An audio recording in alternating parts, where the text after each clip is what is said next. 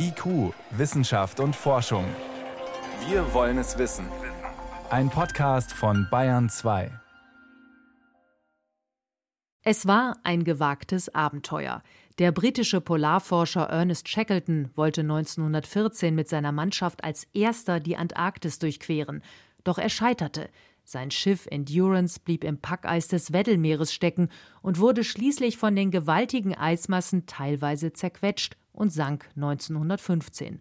Jetzt, über 100 Jahre später, hat ein britisch-deutsches Expeditionsteam unter der Leitung des britischen Meeresarchäologen Manson Bound das Wrack auf dem Meeresboden entdeckt und gefilmt. Dies ist bei weitem das beste hölzerne Wrack, das ich je gesehen habe. Mit auf der Expedition auch die deutsche Forscherin Stefanie Arndt, Spezialistin für Meereis am Alfred Wegener Institut in Bremerhaven. Wenn ich die Bilder sehe, kriege ich Gänsehaut.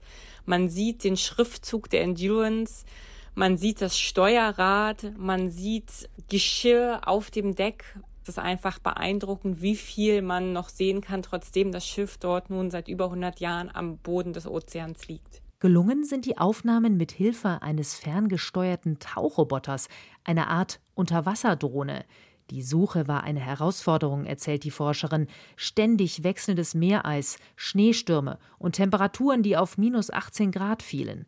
Mit Hilfe von einem alten Logbuch konnten die Wissenschaftler zumindest die ungefähren Koordinaten bestimmen und navigierten das Schiff mit Hilfe von Satellitendaten und Beobachtungen vor Ort bis zur vermuteten Fundstelle.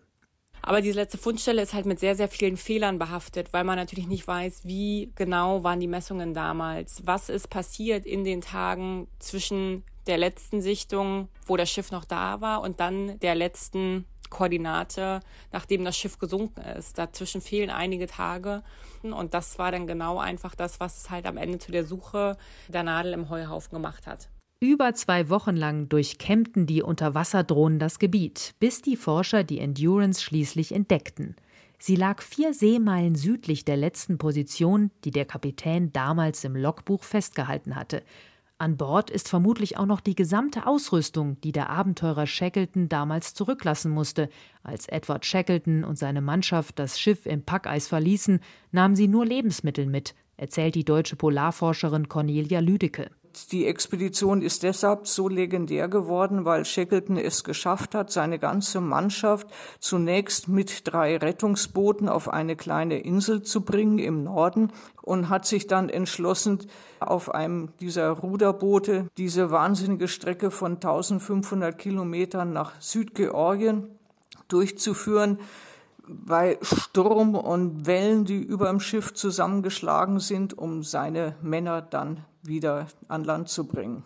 Das legendäre Wrack am Grund des Weddellmeeres soll nicht gehoben werden, denn nach dem Antarktisvertrag gilt es als Kulturgut der Menschheit, das unter strengem Schutz steht. Die Expedition bringt lediglich Fotos, Videos und 3D-Daten mit zurück. Die alten Tagebücher und Aufzeichnungen bleiben wohl unter Wasser.